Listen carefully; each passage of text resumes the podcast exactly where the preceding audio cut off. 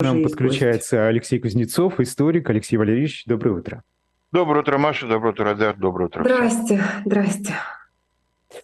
Да, ну а сегодня а, исполняется 21 год а, с тех пор, как произошла, произошел теракт на Дубровке, начался штурм собственно, здания. И давайте мы, наверное, восстановим картину, потому что вчера я попытался поговорить с, со своими знакомыми и друзьями в России, и оказалось, ну, правда, это в основном молодые люди, что эту историю мало кто помнит. Знают, что был такой теракт, знают Нордост, теракт на Дубровке, и все. Что там было внутри, нет. А ведь вопросов много, и спустя столько лет. Это ну, молодняк, Алексей Валерьевич, это молодняк. Вы понимаете. Да, Смена поколений на наших с вами глазах происходит. Да, но ну, я хочу для начала в качестве дисклеймера сказать, что э, я ни, никогда вот не занимался э, этими событиями как э, там как с какими-то попытками исследований, я могу говорить только как ну, человек, который в это время жил, который все это помнит, который прекрасно помнит свой собственный шок и шок всех людей, с кем я общался, от того, что это произошло. Поэтому, ну, давайте, так сказать, вкратце, 23 числа во время спектакля «Нордост», который в это время был одним из самых популярных вообще театральных представлений в Москве, а мюзикл, наверное, был номер один, хотя я небольшой любитель этого жанра, «Нордост» я видел, а вот, так сказать, по остальным мюзиклам особенно не ходил. Вот. Но, тем не менее, спектакль шел с большим успехом. И вот в зал ворвалась группа в общей сложности около 40 человек, возглавляемая Мовсером Бараевым, эм, которая значит, захватила находившихся в зале в заложники. И эм, в общей сложности это там под тысячу человек, да, обычно называют цифру 800 плюс, вот, и э, объявила, что, значит, условием освобождения заложников является полный вывод всех, соответственно, вооруженных сил и войск, и, так сказать, всяких специальных, значит, отрядов специального назначения с территории Чеченской Республики Ичкерия, вот, э, ну, а дальше в течение трех дней велись переговоры, э, благодаря тому, что в это время в России, в общем, еще присутствовала определенная свобода слова, кстати, на мой субъективный взгляд, такой резкий зажим как раз начинается после Дубровки, после того, как по сути, телекомпания НТВ, которая была, ну, в общем, надеюсь, никого не обижу, лидером, как мне представляется, в эти дни информационного освещения всего, что происходило, вот, и продемонстрировал, опять-таки, на мой субъективный взгляд, высочайший профессионализм в этой области, э, значит, э, компания была обвинена в том, что она, значит, содействовала своими репортажами содействовала бандитам, там чуть ли не популяризировала их э, поступки, э, вольно или невольно доставляла им информацию о том, что, так сказать, предпринимают правоохранители и так далее.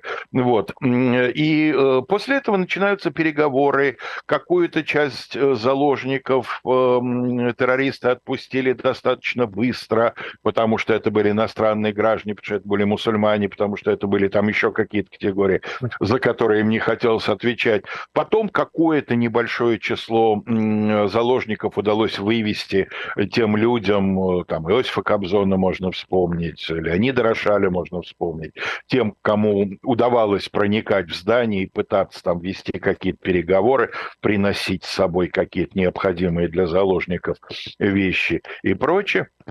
Ну а 26-го был предпринят вот этот самый более чем спорный штурм, в результате которого погибли не только террористы, а, ну практически все, но и более 100 а, заложников скончались, э, ну, большинство из них после штурма в больницах, э, скончались, видимо, вследствие применения некого химического вещества, которое было применено, распылено для того, чтобы э, обездвижить, выключить вот тех, кто этих заложников удерживал.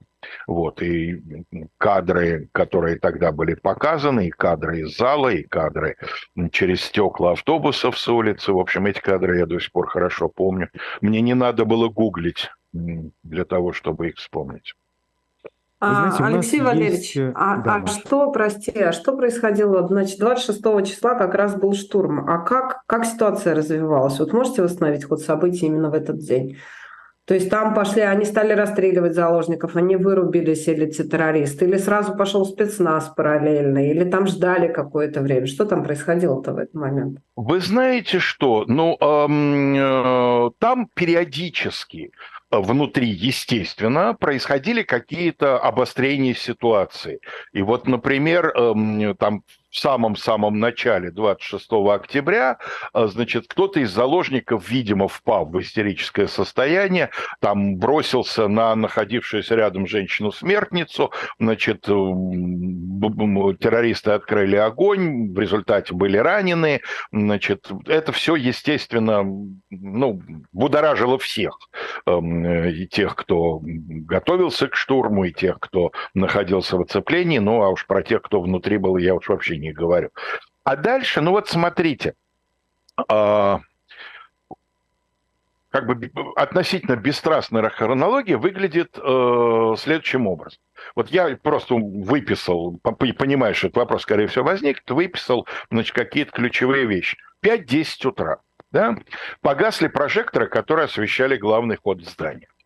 Было понятно, что перед штурмом их должны погасить. Поэтому заранее э, Бараев несколько раз, если не ошибаюсь, говорил, что если будет погашен свет, они начнут, э, значит, приводить свои угрозы в исполнение, то есть расстреливать заложников. Дальше вроде бы по коллекторам вот этим самым вентиляционным э, в вентиляцию пошел вот этот самый смертоносный для многих газ. Ну, а дальше, значит, э, начался штурм, и в течение примерно часа здание было взято под контроль. Вот, собственно говоря, что, что на сегодняшний момент можно утверждать более или менее точно. А что там происходило внутри, дальше будет очень большое количество всяких обвинений, контробвинений, значит, э, всякие независимые в кавычках, а может и без кавычек, не знаю, эксперты будут говорить, да нет, да вот это вот была, значит, такая провокация этих, тех, пятых, десятых. Понимаете, при той ситуации, которая в информационном пространстве возникла прямо с самого начала этого штурма, э, нам и сегодня чрезвычайно трудно разобраться. Потому что даже герои Советского Союза присваивались секретными указами. А э, для меня важно подчеркнуть, вот для тех, кто действительно этого не знает и не помнит, э, типа нашего коллеги Айдара, прости, это невинное было. Айдар имеет не, право этого не помнить. Да, не, невинное. Я тоже сражение при Ватерлоо смутно. Да, замечание в твою сторону. А вечер 23 числа появляется информационное сообщение о захвате заложников. Да.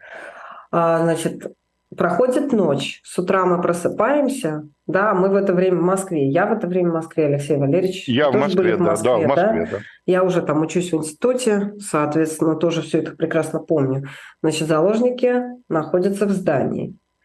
А, проходит весь день, 24 число, все сидят, вот как бы, ты понимаешь, Айдар, я просто, да, сейчас как этот, я редко пользуюсь таким, оказываюсь в таком положении, что я могу рассказывать как человек, который переживал там эти события, человек, который вот сложно себе это представляет, как именно на уровне ощущений.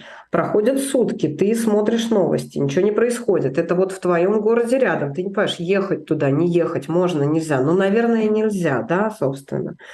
А, значит, Мне кажется, прав... об этом было сразу сказано. Да. И те же самые НТВшники, по-моему, об этом повторяли чуть ли вот не в каждом включении. Пожалуйста, не надо, не осложняйте работу, не надо сюда приезжать. Естественно, такой порыв был у большого количества людей, хотя не, не, не очень понятно зачем.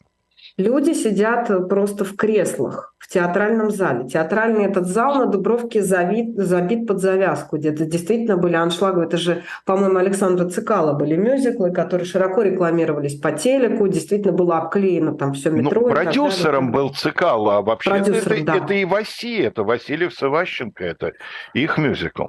Да, значит, соответственно, проходят сутки, 23 число, люди сидят в креслах. Я не знаю, я же я не помню, там кормили их, не кормили, что там было с водой. Люди пришли там на спектакль. Плохо было, плохо было с водой. Им из, из буфета что-то давали, там воду, какую-то жвачку. Этого всего не хватало, и это был один из пунктов, которые вот пытались, те, кто взял на себя эту гуманитарную миссию переговорную, пытались как-то разрешить. Да, но мы помним вот эти кадры из Беслана, да, когда эти дети, которые выскакивали из этой школы, эти бутылки с водой, соответственно, льют себе на лицо, вот, проходят сутки, то есть это 23 вечер, проходит целый день 24 люди сидят в креслах в переполненном зале. Проходит еще один день, ты ложишься спать дома, ты утром просыпаешься, все то же самое, картинка там по-прежнему. То есть дня через три становится понятно, что это будет какая-то развязка, как было и в Беслане, правда же? То есть вот этот срок, срок ожидания, то есть нервы на пределе, да, люди не выдерживают. Причем люди со всех сторон, там и спецназ, и сами террористы, это при этом люди, сотни человек сидят в одном кресле в течение там нескольких суток. То есть мы можем а, себе я, вот просто сейчас, Маша, пережить извини, это, да, попробовать представить это эмоционально, что испытывали сейчас люди э, вы можете видеть эти кадры. Эти кадры, которые были сняты э, ФСБ внутри зала, это уже тот момент, когда спецназовцы начинают будить заложников, э, некоторых приходится долго бить по щекам, многие не просыпаются, в здании стараются разбить все окна, чтобы проветрить его как можно скорее. Вот эти кадры исторические вы прямо сейчас видите на своих экранах. Ну и ты знаешь, Маша, я бы хотел еще предложить послушать, э, вот э, как журналисты «Эхо Москвы» звонят корреспонденту «Московской правды» Анне Андриановой, которая находится в числе заложниц. А, эта запись не идет в прямой эфир, я так понимаю, она была записана, да, как-то вот э, там кем-то из службы информации, вероятно. И этот разговор, честно говоря, спокойно его слушать, конечно, невозможно. Там и слышна стрельба. Давайте его послушаем газ, я не знаю, пустили газ, вот все люди сидят в зале, мы очень просим, чтобы нас не это самое, мы все-таки надеемся, что может мы не, не на Курске, не, не там, ну, давайте я, может быть, вот дам вам Аню, она скажет. Она звонила нам. Наташа, объясни вы, вы что... Э, э, это Аня, ну такое ощущение, что начались действия, начались наши, да, со стороны наших силовиков. Э, ребят, ну не оставляйте нас э, шанс. Э, если можно это сделать, ну просим. Аня, мы пытаемся. Вы можете объяснить, что вы чувствуете, это слезоточивый газ? Что это за газ? Я знаю, что, что это за газ, но я вижу реакцию, что, что эти люди не хотят, да, смертей, вот, вот не наших, не наших, но, э, по-моему, наши силовики начали что-то делать. Э, по-моему, есть желание, э, есть желание, чтобы мы отсюда живыми не вышли и таким образом эту ситуацию э, закончить.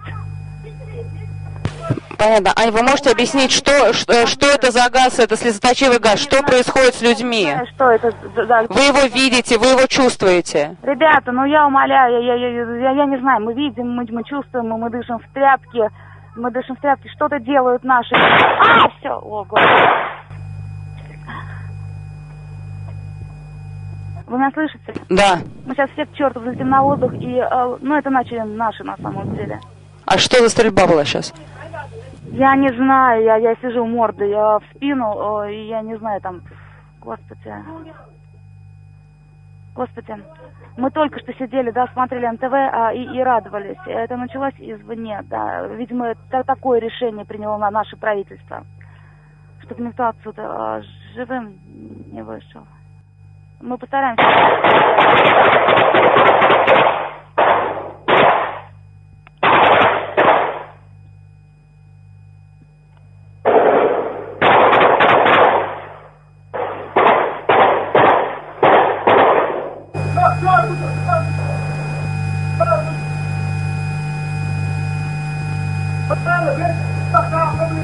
Вы слышите меня?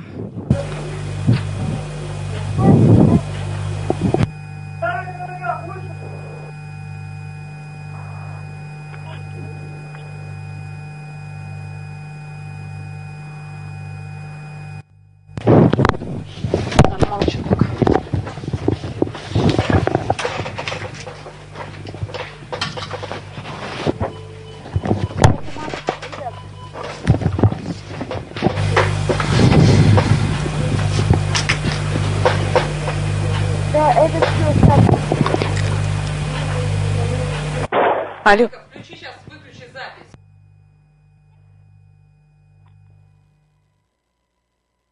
Да. Вот такое происходило в те минуты в здании, где находились боевики и куда пустили этот самый газ. И существует общественная организация Норд-Ост, которая все эти годы пытается выяснить, что же на самом деле там произошло. И я подписан на телеграм-канал, который называется Норд-Ост. Минута в минуту, и там ежегодно, в том числе вот прямо сейчас, поминутно ведется хронология того, что происходило в... Если можно, маленькая ремарка. Вот очень характерно, что Маш два раза упомянула Беслан. У нас, конечно, происходит это абсолютно обычная с очевидцами вещь, там, через, по прошествии 20 лет. Происходит такое смещение хронологическое. Ведь Беслан-то был позже. Бес, Беслан-то был через два года, да, то есть для э, того, конечно, и Беслан был чудовищным совершенно шоком, но я хочу сказать, что э, Нордост в этом смысле был первым терактом такого типа, да, потому что до этого там был, понятно, 99-й год, была Москва, там взрыв на Гурьянова, был Буйнакск, был э, этот самый, да, ну, был, конечно, рейд на Буденновск. Но, опять же, понимаете, как это не не ужасно и, на первый взгляд, цинично не прозвучит, но вот, Маш, под, под, подчеркиваем, мы сидим в Москве, да, Буденовск где-то там, Буденовск где-то там в Ставропольском крае, да, мы смотрим эти кадры, опять же, там, спасибо НТВ и все прочее, но это вот что-то, а это вот-вот она, Дубровка, я, может, там неделю назад зачем-нибудь туда ездил. А? Алексей Валерьевич, Буденновск это 95-й или 96-й? Я просто сейчас уже не помню точно. Я, я точно тоже не вспомню, нет, но Буденновск был задолго, конечно. Ну, то есть я к тому, что тоже уже лет 7 прошло с того да, момента. Да, к этому времени, уже, конечно, конечно. Тоже это уже было все Буденновск, это где-то там и когда Это первая когда. чеченская, та, первая вот так чеченская. называемая, тут уже вторая, вроде бы прошла, да, там перешла в фазу контртеррористической операции, и вот на тебе вот такое вот.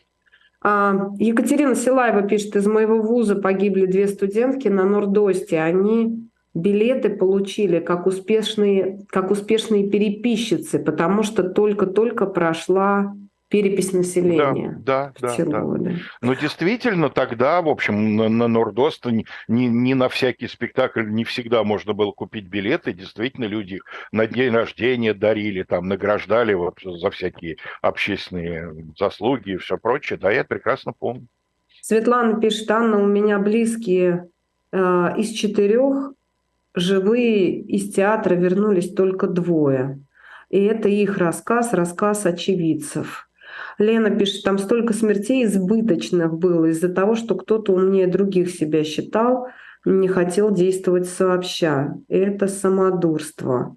Вера пишет, в те дни в метро, в магазинах незнакомые люди друг друга спрашивали, есть ли новости. Все mm только об этом да. и говорили. Да, да, да. А, спрашивает нас, жива ли эта журналистка. Айдар, я не знаю, посмотри, пожалуйста, если ты помнишь. Я потому что, честно говоря... Да, надо посмотреть. К сожалению, да, я не посмотрел заранее. Хорошо, мы, э, я сейчас буду смотреть и обязательно отвечу, но давайте перейдем к другой теме. Время летит очень быстро. Вы знаете, я только хотела а... уточнить один, один момент, Айдар, прости, ведь э, основной вопрос, который, который, мне кажется, у нас еще никто из нас троих этого не произнес, это состав газа, который по-прежнему неизвестен, правильно? Да, и ведь чем... практически ничего не известно, и это тоже неизвестно, да, там потом делались попытки каких-то экспертиз, но я так понимаю, что для того, чтобы эта экспертиза пользовалась там минимальным хотя бы доверием, нужно, чтобы она была проведена по определенным стандартам, а не как-то там в кармане вынести чего. Ну, просто вот, чтобы зафиксировать это, да, Айдар, основной вопрос действительно тогда и до сих пор, судя по всему, он звучит одинаково. Значит, было принято решение на стороне власти, на стороне силовиков использовать этот газ. Состав его неизвестен до сих пор медики, которые приезжали, приехали, там же была вся эта Дубровка фактически да. в кольце машин Сплошная скорой скорая помощи, помощь, да. потому что там 8 сотен человек или даже больше. И был основной вопрос, основной нарратив происходившего. Это медики должны были быть в курсе, какой газ использовали силовики, а чтобы быстро откачать людей. А они не были.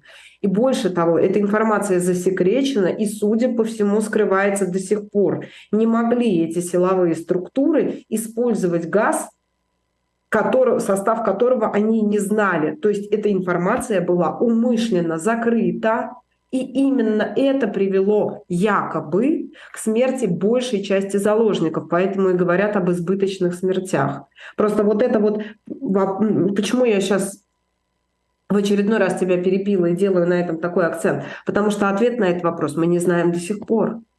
Ну, поэтому знает, и об адекватном расследовании не может быть и речи, поэтому и виновные не были наказаны, потому что ответ на этот вопрос мы не знаем до сих пор. Маш, В этом ну как, смысле... Ну как да, не знаем, но, но какие виновные? Но президент же сказал, что не от газа умерли, а умерли от всяких сопутствующих штурму вещей, от обострения хронических заболеваний, от отсутствия воды, там, еды и необходимой медицинской помощи. Какое после этого может быть э, расследование, если первое лицо государства прямо показывает, что не будет вам никакого расследования? Мы молодцы, мы классные, мы все сделали правильно. Что касается Анны Андриановой, шеф э, рекламной службы «Московской правды», она выжила вместе с юристом Жанной Толстовой, и а, связь с ними оборвалась после штурма, и э, день и ночь сотрудники газеты обзванивали все больницы в надежде найти коллег. Первая отозвалась как раз-таки Анна. На следующий день она уже вышла на работу, и, насколько я понимаю, работает э, по сей день. Собственно, вот кого интересовала ее судьба. Да, Алексей спасибо. Валерьевич, я хочу э, перейти к другой теме. Да. В Петербурге суд э, постановил отправить э, в психиатрическую больницу 28-летнюю Викторию Петрову. Э, ее обвиняют в военных фейках. Да, и, собственно, вот э, вы знаете, это же очень напоминает, на мой взгляд, то, что происходило в Советском Союзе, карательная э, психиатрия. Вот давайте об этом. Мы просто попытаемся понять, что было в Советском Союзе, как э, э, власти использовали эту карательную психиатрию в качестве инструмента репрессии, да, вида такого репрессии, и похоже ли это на то, что происходит сегодня? Ну, понимаете, для того, чтобы говорить о параллелях с Советским Союзом, как мне кажется, нужно посмотреть на массовость этого явления. Потому что отдельные случаи, когда э, человеку, обвиняемому в совершении преступления, там, чисто уголовного или политического какого-то преступления, ставят психиатрический диагноз и укладывают его в соответствующее лечебное учреждение, и у общественности возникает сомнение, насколько этот диагноз обоснован, и насколько действительно мы имеем дело либо с проявлением гуманности по отношению к нездоровому человеку, либо мы имеем дело с карательной политикой государства, значит, за пределами всех всяческих законов. Такие случаи есть во многих странах, разумеется, да, э, но почему пример Советского Союза, который вы помянули, э, действительно абсолютно правомерен? Потому что там в определенный момент времени это становится массовым, я бы сказал, шаблонным явлением. Да? Вот там действительно можно говорить о карательной психиатрии как об институте или подинституте, да, там определенный в кавычках правоохранительной деятельности государства. Когда именно это происходит, ну, тут понятно, что можно спорить, потому что отдельные примеры в 20-е годы встречаются, вспомним там Марию Спиридонову, например, которую упрятали, так сказать, в свое время в, в один из разов ее, много раз упрятывали власти и до, и после революции, да, ну вот в один из разов тоже в психиатрическое учреждение. А вот массовым это становится все-таки, видимо, так называемые вегетарианские времена. И действительно, карательная психиатрия чрезвычайно широко использовалась э, против диссидентов, против инакомыслящих, когда, понимаете, это очень со всех точек зрения э, получалось такое универсальное решение. Помимо того, что человек изолируется от общества, да, и получает свою порцию наказания, на самом деле я у, у, у, у нескольких диссидентов воспоминаниях воспоминаниях читал, они либо на своем, либо на опыте своих друзей, говорили, что большой вопрос – что хуже, лагерь или вот это вот спецучреждение. Потому что в лагере ты, ну вот как Губерман назвал свой роман, да, прогулки вокруг барака, ты там гуляешь вокруг, в том числе гуляешь вокруг барака. Ничего хорошего в этих прогулках нет, но режим вот этого спец, медицинского спецучреждения плюс лекарства, плюс вот это все, там, весь этот галоперидол, назовем это собирательно. Конечно, думаю, что делал жизнь еще хуже, чем в а, лагере, пусть даже строгого режима. Вот. с другой стороны, ты дискредитируешь самого этого человека. Да что вы, граждане, ну, вы вот горло дерете, а это же псих ненормальный, ну что вы. Угу. Вот. И в-третьих, вы дискредитируете саму идею, за которую выступают вот эти инакомыслящие. Как в Советском Союзе, в, э, так сказать, первом в мире государстве рабочих и крестьян, где счастье буквально вот разлито, так сказать, по всем пространствам, как могут быть нормальные люди недовольны вот этим с неба на них свалившейся э, удачей родиться и жить в Советском Союзе в одно время с товарищем Хрущевым, товарищем Брежневым и другими товарищами. Понятно, что это проявление ненормальности. А дальше уже дело к ученым. Они должны ответить на запрос, скажем так, общества. И возникает вот это вот печально знаменитая концепция Снежневского, обычно именно Андрею Владимировичу Снежневскому приписывают создание самой теории, если не рождение термина, то, по крайней мере, вот эту вот теорию вялотекущей шизофрении, которая позволяла э, без особенного, насколько я понимаю, труда признать эм, э, психически ненормальным любого человека, Волнуешься? А что ты волнуешься? В этой ситуации нормальный человек не должен волноваться. Там среди критериев этой велотекущей шизофрении даже религиозность была. Ну, как может в конце? Mm-hmm. Во второй половине 20 века нормальный человек э, истово верить в Бога. Космонавты летали? Летали. Вот даже Терешков сегодня упоминавшись, летал, летал. Бог не видел, он не видел. Ну, какие вопросы? А что делали с диссидентами в больницах? Там же не просто их э, содержали, да, не просто лишали Нет, конечно, свободы, нет, а... их э, пользовали разными, преимущественно достаточно сильно действующими препаратами. Ну, собственно, об этом в свое время, что я буду пересказывать, когда все желающие, об этом в свое время э, много говорила Валерия Ильинична Новодворская, эм, э, ну, Буковский. на здоровье которой это лечение, пожалуй, таким вот наиболее очевидным образом сказалось самым, что ни на есть трагическим образом. Э, в 1971 году 150 э, страниц э, материала да, вот об, эти, об этой карательной психиатрии Буковский передал да. западным психиатрам. И об этом, собственно, и узнал мир вот именно тогда, в 1971 году, потому что выдержки из документа были опубликованы в британской газете «Таймс». Как мир тогда на это отреагировал? Вы знаете, как отреагировал мир, так сказать, ну, обычный, я, честно говоря, не знаю. Не уверен, что обычный мир на это... Ну, в очередной раз из Советского Союза пришли новости о том, что там не так все хорошо. Я, у меня такое ощущение, что к этому времени мир как-то уже перестал это воспринимать как сенсацию. А вот научный мир отреагировал тогда достаточно солидарно, потому что научный мир заявил, что это, мягко говоря, очень расширительное толкование диагноза. И вот эта вот именно расширительность или гипер, э, так сказать, э, применимость э, тогда вызвала практически однозначное осуждение научного мира. Психиатры заговорили о том, что эта концепция высосана из пальца, что она исходит из совершенно неприемлемого понимания нормы, и не нормы, соответственно, и э, Всемирная организация здравоохранения этот диагноз отказалась включить в список э, болезненных состояний, который является для врачей мира, в общем, таким определенным справочником, что такое норма, что такое не норма.